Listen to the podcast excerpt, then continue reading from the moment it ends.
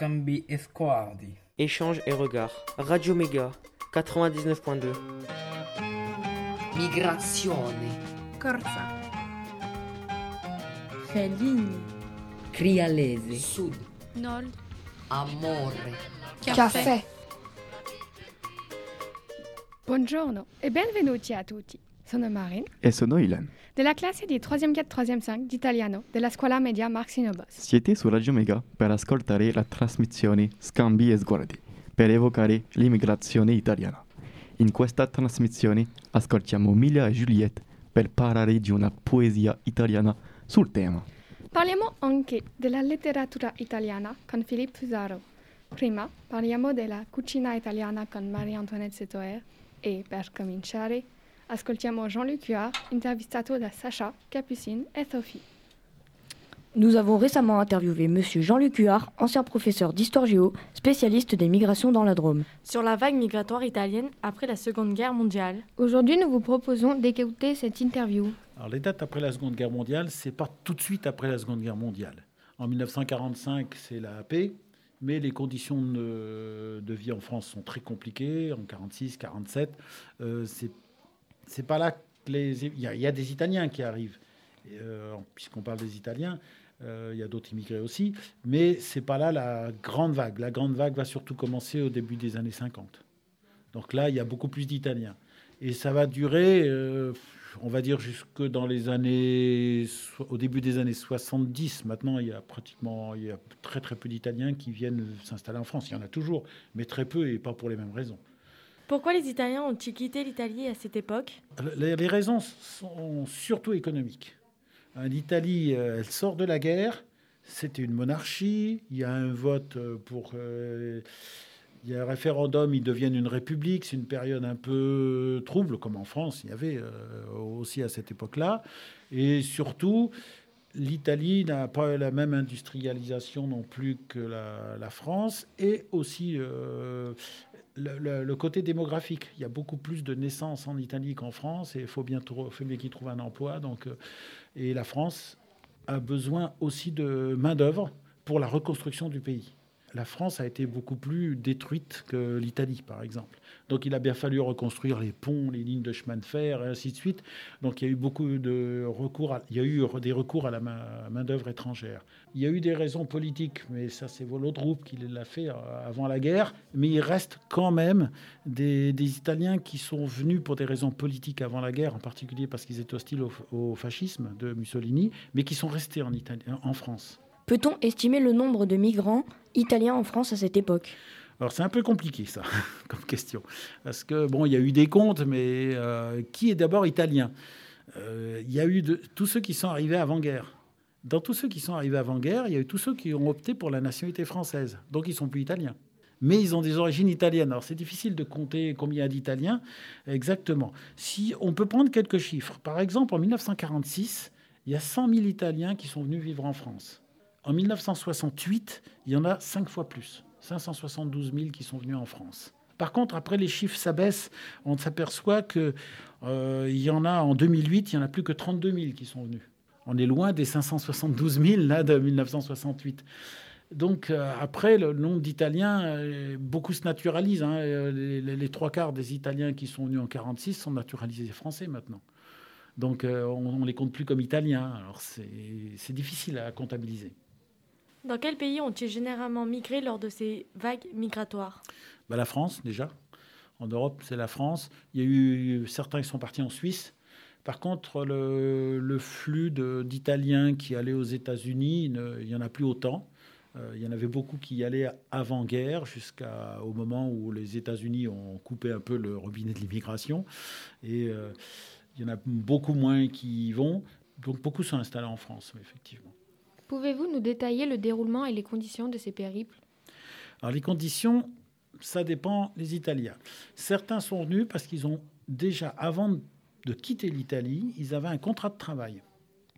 Des entreprises françaises qui cherchaient euh, des- de la main-d'œuvre euh, pour travailler dans leurs usines, donc ils établissaient des contrats. Donc ceux-là, ils pouvaient venir assez facilement. Ils prenaient le train. Le train était le, grand moyen de déplacement hein, à l'époque. Donc ils prenaient le train, ils passaient la douane normalement. Sauf qu'après la douane, il y avait des contrôles évidemment pour les étrangers. Ça se passait relativement bien. Mais par contre, le, problème, il est pour ceux qui venaient, euh, on va dire illégalement, puisqu'ils ne savaient pas les papiers pour venir. Donc là, c'était plus compliqué. J'ai l'exemple d'un Sicilien qui était parti de Palerme. Il est venu travailler à Die, donc dans la Drôme. Euh, mais il est venu, lui, en train pour une partie. Puis après, bah, il est parti à pied. Il a franchi un col dans les Alpes, vers Mont-Genèvre, il m'avait dit, par là, pour pas passer à la douane. Et il est venu s'installer à Die, parce qu'il connaissait quelqu'un un Italien qui était installé, lui, régulièrement. Et du coup, il est resté là-bas. À force, au bout d'un moment, il, a pu régulariser ses papiers, mais les autorités françaises, pour lui délivrer son papier, l'ont forcé à retourner à Palerme en disant Pour nous, vous n'êtes pas en France. Donc, on vous le renvoie chez vous d'où vous êtes venu. Donc, il a été obligé de retourner à Palerme pour aller chercher juste un papier, papier de comme quoi euh, il avait un travail et qu'il pouvait rester en France, sa carte de travail et de séjour, et il est revenu chez lui après à dit. Le voyage avait l'air très rude, donc euh, pour pouvoir rentrer dans le pays d'accueil, quels étaient les documents dont les Italiens avaient besoin bah Déjà les papiers d'identité, passeport, euh, on rentrait pas avec une carte d'identité à l'époque. C'était passeports. Les passeports, faut pas s'imaginer le petit carnet qu'on avait, qu'on a maintenant. Hein. C'était des fois des feuilles volantes, tout simplement. Euh, certains avaient même des certificats de bonne conduite en Italie, comme quoi ils étaient admis, euh, qui, pouvaient partir, quitter l'Italie. Il y avait une loi qui datait de 1893 où chaque étranger était tenu de s'inscrire en mairie à chaque fois qu'il se déplaçait. Cette loi a été abolie après-guerre théoriquement pour euh, en remerciement aussi de la participation des étrangers à la Seconde Guerre mondiale contre euh, les occupants. Hein. Ça a joué certainement, mais ils avaient beaucoup, beaucoup moins de contraintes finalement qu'avant-guerre. Mm. Mais maintenant, euh, c'est pareil, il faut une carte de séjour, une carte de travail d'abord, et carte de séjour maintenant, c'est suffisant. Quoi. Et quelle était en général la profession des migrants en France? Beaucoup travaillaient dans le bâtiment, ouvriers, surtout à cette époque, il y avait beaucoup d'ouvriers, euh, qu'ils soient français, étrangers, euh, il y avait beaucoup d'ouvriers, et euh, beaucoup travaillaient dans le bâtiment.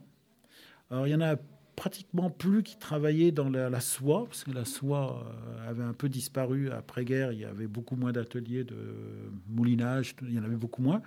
Donc beaucoup, et certains sont devenus agriculteurs, souvent même petits propriétaires de leurs terres, souvent, ou ouvriers agricoles aussi.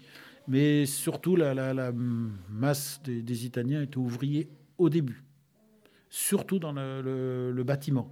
Euh, beaucoup étaient maçons, puis avec le temps passant, au fil des années, ils sont devenus des entrepreneurs et ils ont pris les mêmes professions qu'en France. Euh, pratiquement, il n'y a pas eu de, changement. Par contre, si vous regardez bien, même au niveau de la Drôme, vous retrouvez dans les maçons des noms italiens. Euh, Giamateo à Bourg-les-Valences. Euh, ils sont venus il y a très longtemps ici. Et puis une autre famille qui est le plus connue, c'est les Rivasi. Vous avez peut-être entendu parler de la députée, la députée européenne, je crois, qui est d'origine italienne et qui, sa famille est, toujours à la bâtie Roland, dans le sud de la Drôme, et ils sont toujours dans l'entreprise de maçonnerie. Vous les voyez des fois travailler. Rivasi, bah, ils sont venus avant-guerre et ils ont continué le même métier. Il y avait plusieurs entreprises de maçonnerie après-guerre, jusque dans les années 50-60. Bon, après, ça a évolué, les situations. Euh, et il y en a beaucoup qui vivaient aussi euh, sur les marchés, qui vendaient des fruits, des légumes, qui avaient leur boutique aussi. Ça, il y en a eu beaucoup qui ont fait ça, mais la grande partie, c'est des ouvriers. Maintenant, on trouve de tout. Euh, avant-guerre, il y avait aussi, euh, dans le Royan en particulier, enfin dans le massif du Vercors, dans la partie dromoise comme dans la partie d'ailleurs de l'Isère, euh, une profession qui a duré jusque dans la fin des années 50, c'était charbonnier ou bûcheron. Alors là, il y en a beaucoup. Ils venaient d'abord temporairement dans la région, ils venaient tout seuls. Leur famille, euh, femmes et enfants restaient en Italie, et ils venaient en France. Et puis quand c'était fini la saison, ils retournaient chez eux. Pareil pour ceux qui faisaient les vendanges d'ailleurs. Ils, arrivaient, ce qu'on appelle l'immigration pendulaire, ils partaient, ils revenaient. Et puis petit à petit, certains se sont installés dans le Royan. Du coup, ils ont fait venir leur famille. Et du coup, toute la famille s'est installée là. C'est souvent des gens qui venaient de la région italienne de Bergame, parce qu'ils étaient souvent bûcherons dans cette région, dans les forêts euh, dites bergamasques. Donc s'installer ici. On en trouve encore des, gens qui sont... Euh, euh, on voit leur le nom à consonance italienne. À cette époque-là, dans quelle région de France les Italiens se situaient le plus? Le sud, beaucoup. euh, que ce soit dans la région de Toulouse, beaucoup, euh, qui étaient dans l'agriculture d'ailleurs aussi, euh, entre autres, et la région ici, la région PACA, Provence-Alpes-Côte d'Azur, beaucoup. Pourquoi? Bah, Par proximité, mais il y en a eu aussi beaucoup qui ont été en Lorraine et qui ont travaillé dans les mines et dans les usines de sidérurgie et qui sont soit restés là-bas, soit certains sont venus dans la région. Alors pour différentes raisons, déjà des régions de travail, mais aussi des régions de santé, parce que euh, dans les mines, c'est pas ce qu'il y a de mieux pour la santé, et que il y en a un qui m'a dit, euh, mon médecin, il m'a dit qu'il fallait que je change, que j'aille plutôt dans un climat plus sain. Donc ils sont venus s'installer dans en Drôme d'ailleurs, euh, et qui ont retrouvé du travail ici. À l'époque, on trouvait du travail un peu plus facilement que maintenant. Pour finir, hormis les Italiens, quels étaient les autres étrangers installés dans la Drôme? Alors, il eu beaucoup. En 1931, pour vous dire, il y avait, euh, en 1936, pardon, il y avait 31 nationalités différentes dans la Drôme. Hein, on s'imagine que c'est maintenant qu'il y a ça. Ben non, ça existe depuis très longtemps. Et euh, après-guerre, il y a eu des vagues successives d'arrivées d'étrangers. Donc les Italiens, en même temps que les Espagnols, après-guerre, reconstruction de la France, même raison. hein. Ensuite, ça a été les Portugais qui sont venus. Après, ça a été l'Afrique du Nord à partir des années 70. D'ailleurs, dans la Drôme, c'est en, je crois que c'est en 1974 où on trouvait plus une émigration euh, non latine que latine. Et euh, maintenant, bah, il y en a de partout, euh, de tous les pays. Mais la Drôme a une particularité, c'est les Arméniens.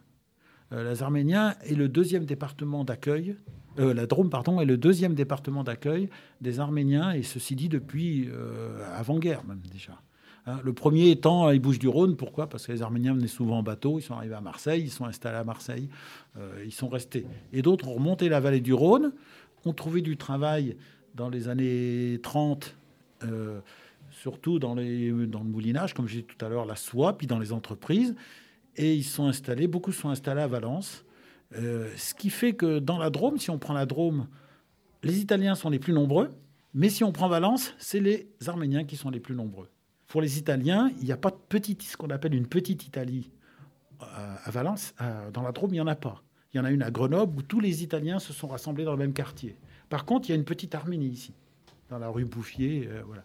Ça, c'est intéressant parce que justement, les Italiens qui sont plus nombreux dans la Drôme n'ont pas de petite Italie, alors que les Arméniens qui, au niveau de la Drôme, sont moins nombreux, mais ils ont une petite Italie à Valence parce qu'il y a une concentration arménienne à Valence.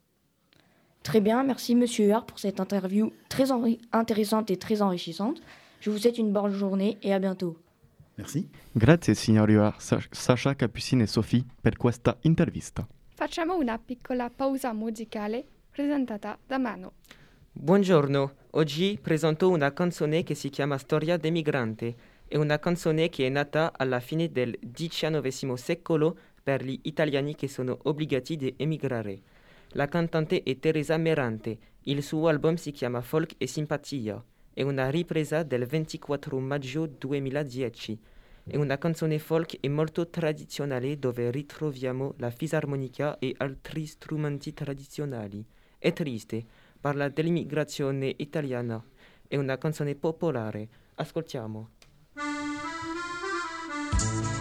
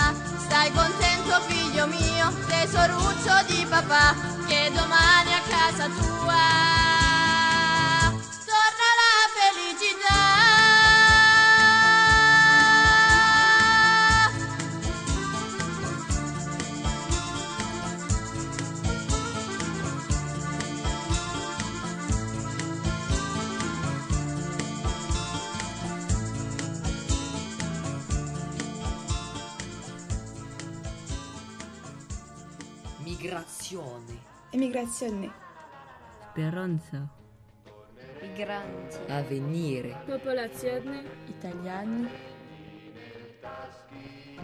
Italia. Italia. Denaro. Corsa. Alpi. Lavoro. Nord, Sud. Radio Mega 99.2.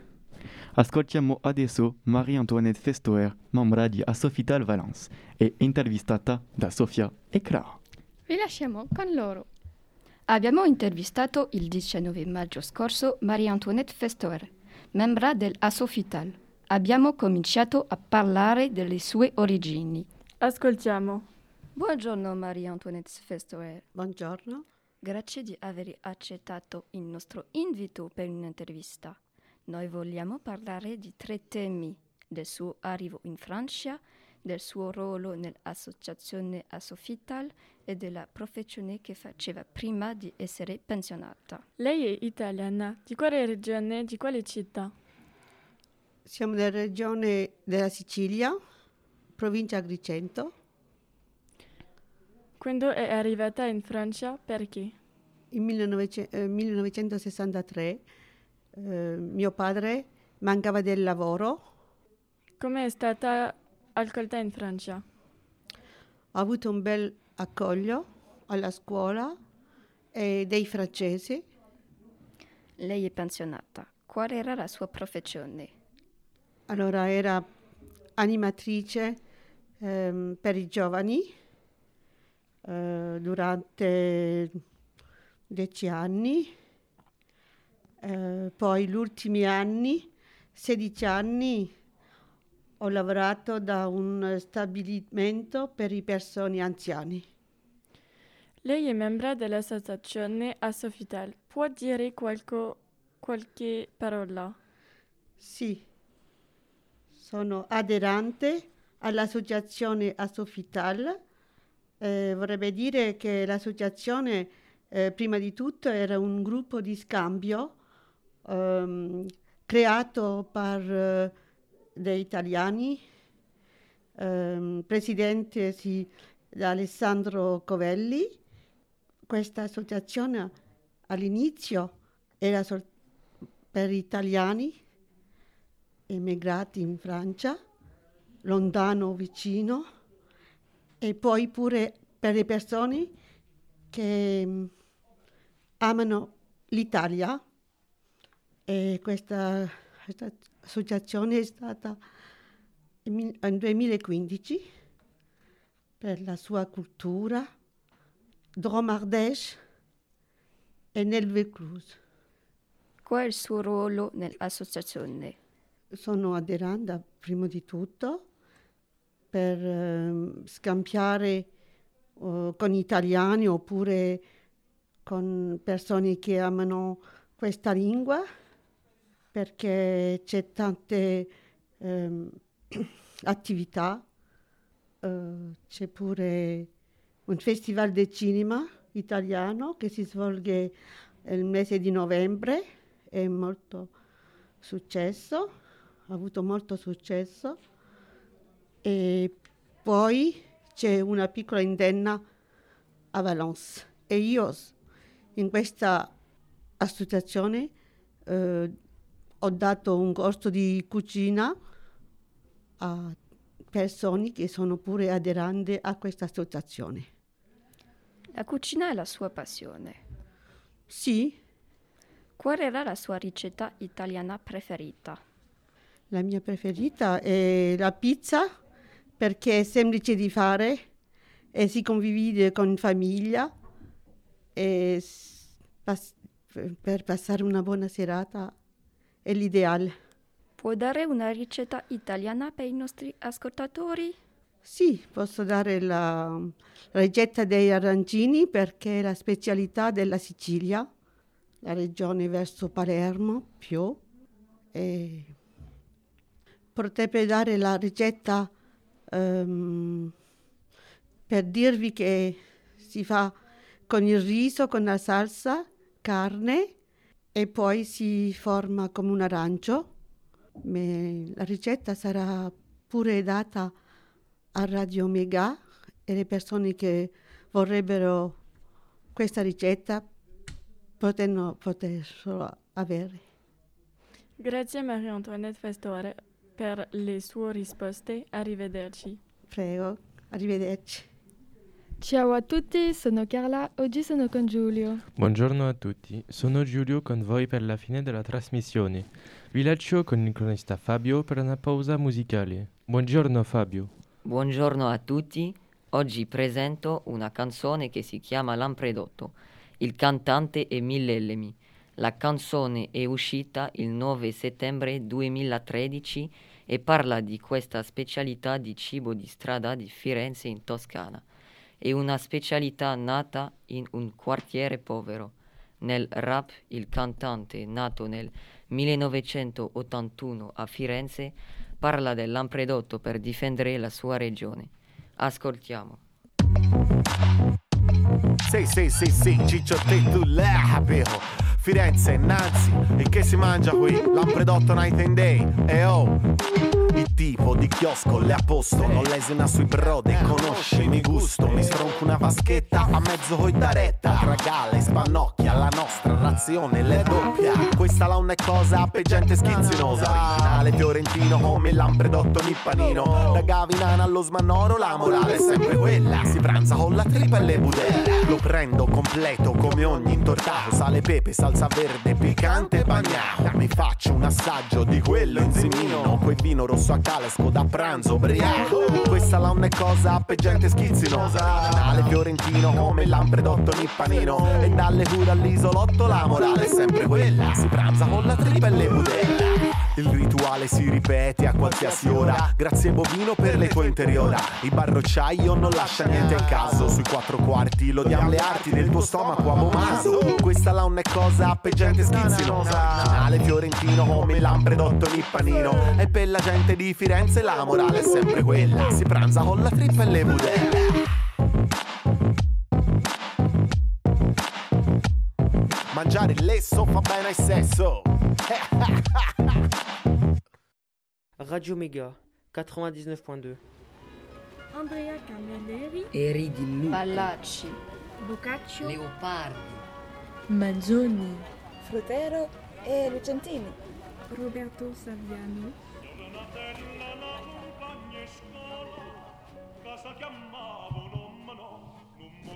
Grazie per questo titolo di Millelemi.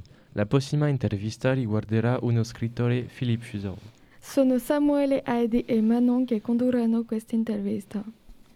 Buongiorno Filippo Fusaro. Dunque, per le persone che, ne- che la non conoscono, Filippo Fusaro è un autore francese che scrive sull'Italia perché è un appassionato di questo paese. Buongiorno Filipe. Buongiorno. Quanti libri ha scritto? In francese ho scritto cinque romanzi, poi alcuni altri libri, uno sulla cucina pugliese e altri libri di racconti. E quali sono i titoli? Allora, i titoli eh, in francese sono... allora, tre di, di questi romanzi sono stati tradotti in italiano. Il primo, che era proprio il primo romanzo che si chiama in francese Le, Le Colosse d'Argile, in italiano si chiama Il, giganto, il gigante d'argilla, perché il colosso d'argilla esiste l'espressione in italiano, però eh, era già è, è il titolo di un film ispirato a proprio a questa, questa storia di un pugile italiano che si chiamava Primo Carnera e che era campione del mondo nel, nel 33 34. E poi eh, il secondo romanzo che si svolge a Palermo, che si chiama Palermo Solo, anche lui è stato tradotto in italiano, l'ho portato, è questo libro, non si vede alla radio, però è con, è con noi. E poi ho scritto un libro, il terzo romanzo, che si chiama L'Italie si j'y suis, che racconta un viaggio di un padre col, col figlio eh, dopo una separazione eh, e, e, girano in Italia ovunque senza un, un, itine, un itinerario preciso e, e, questo è stato il romanzo che ha avuto più successo in Francia. Però stranamente non è, non è, stato tradotto in italiano perché forse gli italiani non si interessano a un viaggio in Italia scritto da un francese, non so, eh, è, è, la, mia, è la, mia, opinione. E poi eh, ho scritto un romanzo che si svolge tra Tangeri in Marocco e Palermo, che si chiama, che si chiama in francese Me fatigue, a Mare Stanca, che il, lo titolo è lo stesso in italiano.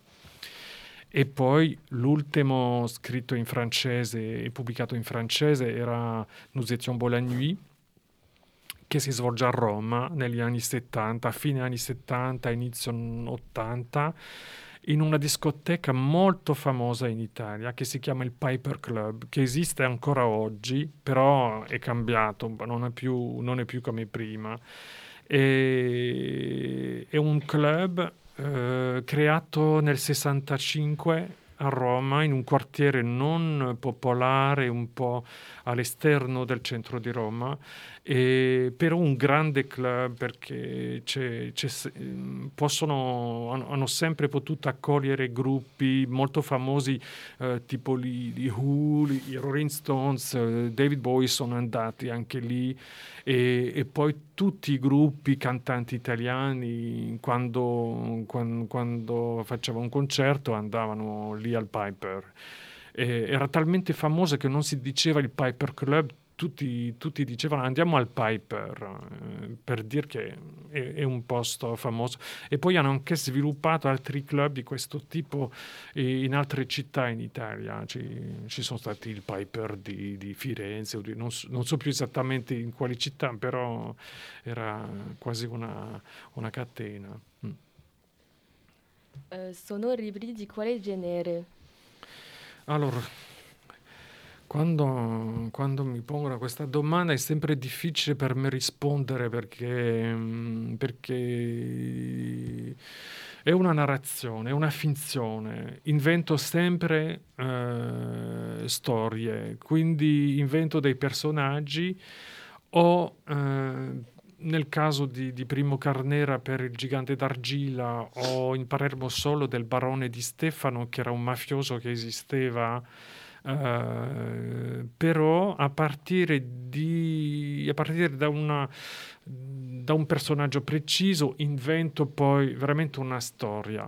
Forse con il libro su Carnera ho inventato poco perché rispettavo la, la vera storia. Uh, per parlarne solo invece avevo pochi elementi uh, e negli elementi che avevo trovato sulla vita di questo barone perché non ho, non ho spiegato un po' la, la, storia di Palermo Soro, è una storia vera di un barone siciliano eh, che ha avuto dei problemi con la mafia e è stato cacciato dalla sua città e, e per, e è andato a vivere in un grand hotel a Palermo che si, schia, che si chiama il Grand Hotel delle Palme e, e, ha vissuto nell'hotel dal 46 subito dopo guerra fino alla sua morte negli anni 90 e non si nascondeva nell'hotel, però quando uno veniva e chiedeva mm, se si poteva vedere il barone, il, il, all'albergo dicevano no, non c'è barone qui.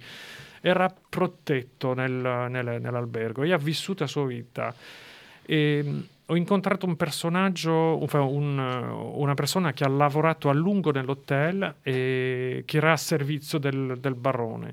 E, e, e, lui mi ha molto parlato del suo rapporto col barone così ho saputo molte cose, però eh, però queste cose non, er- non, erano sufficienti per costruire un romanzo. Allora ho inventato una storia, poi un- una storia d'amore con questo barone.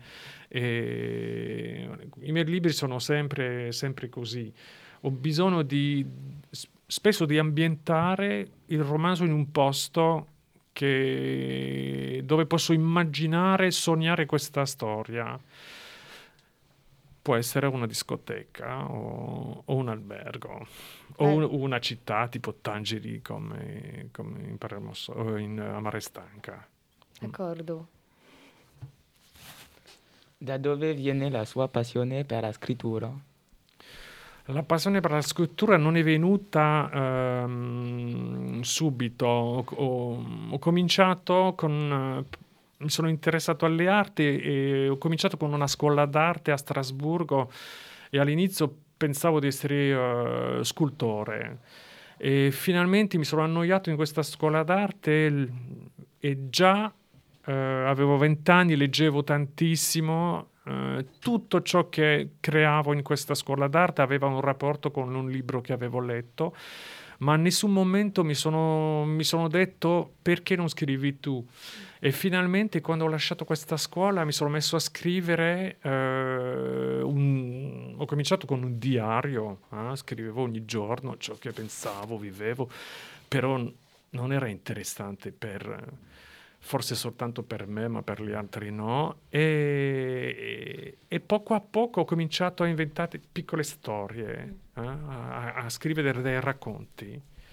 E, e man mano sono avanzato e, e- ho pubblicato, ho cominciato a pubblicare questi racconti. Mm.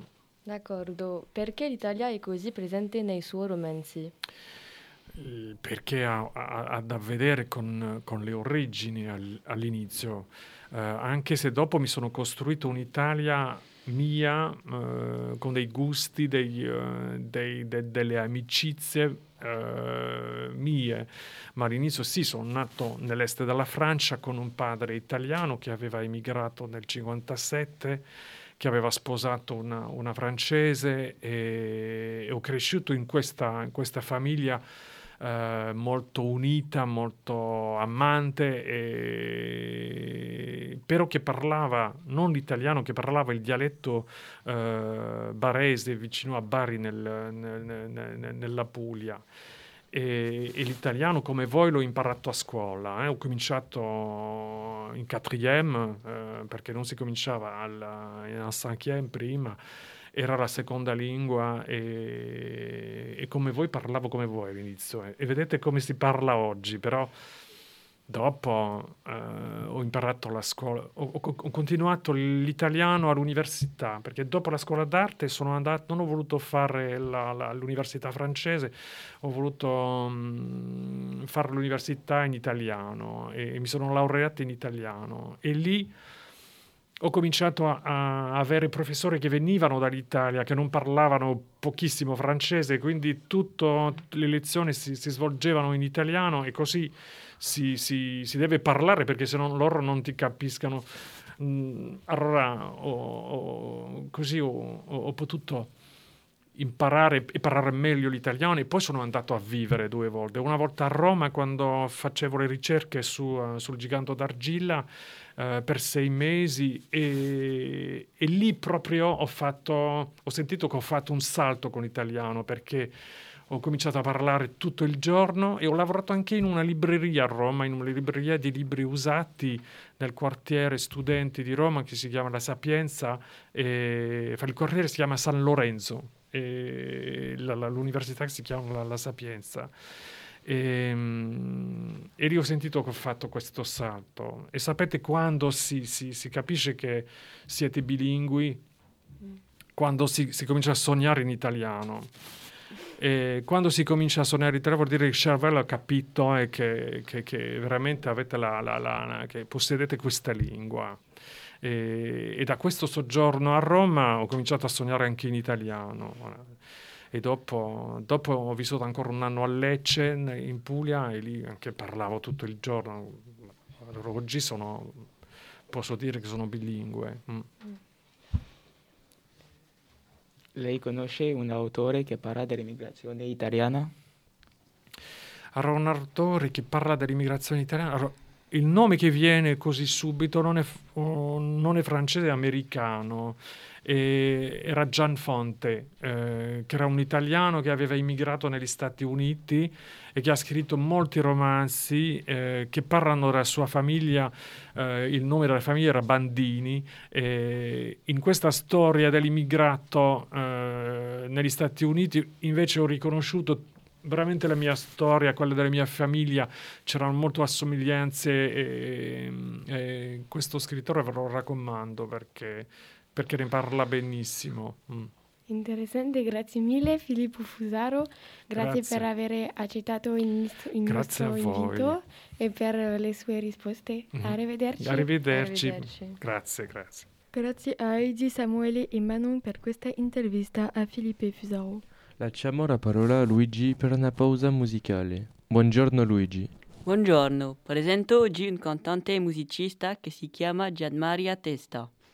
È famoso per la sua musica jazz, ma oggi parlo di una canzone pop che si chiama Rital, tratta dall'album Da questa parte del mare, interpretata nel 2006. È una canzone che vuole fare passare un messaggio su una musica nostalgica con il timbro italiano. La canzone parla dell'immigrazione degli italiani in modo letterario e poetico. Parla delle, della precarietà e delle difficoltà per i migranti di ieri e di oggi. Ascoltiamo.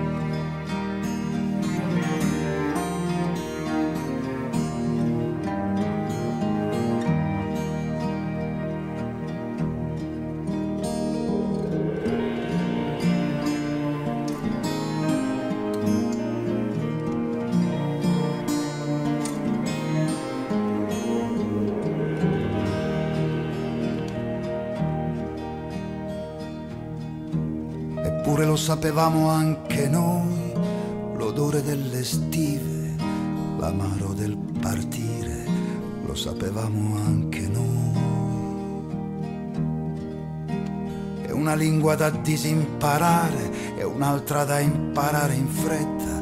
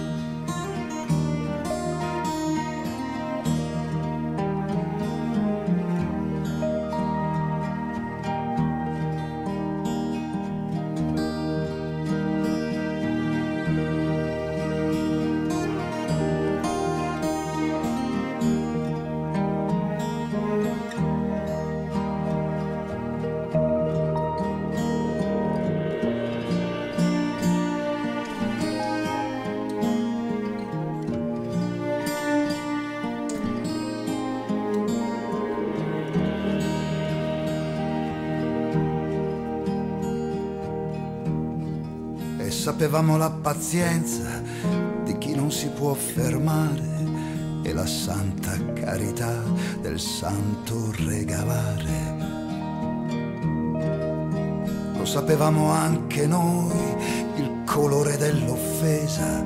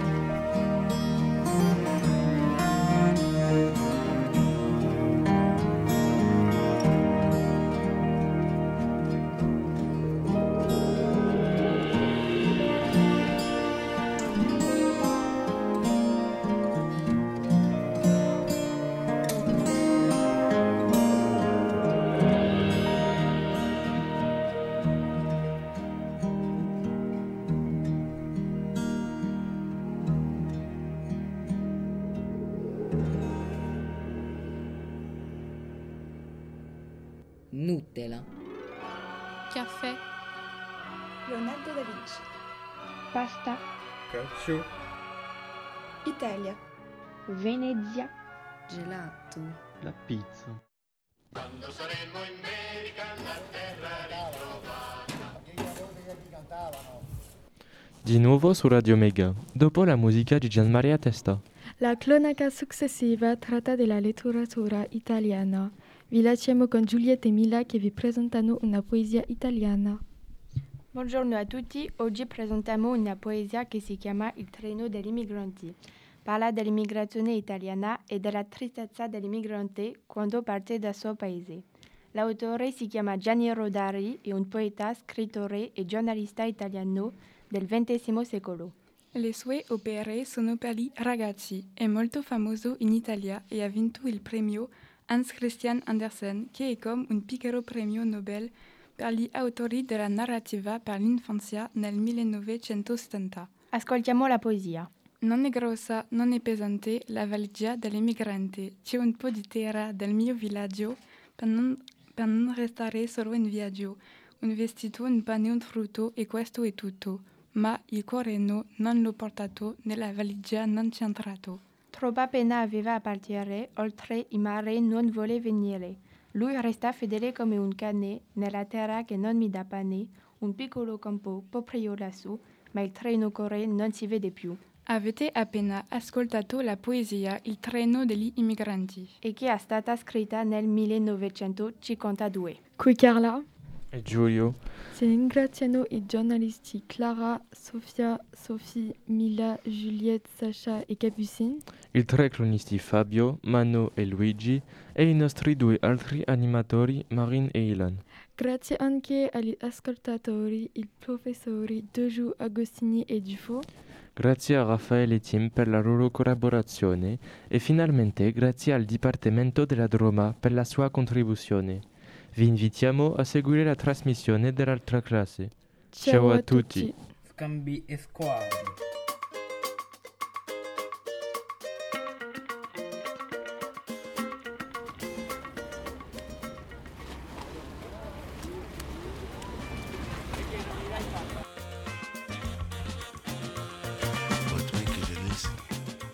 Échange et regard.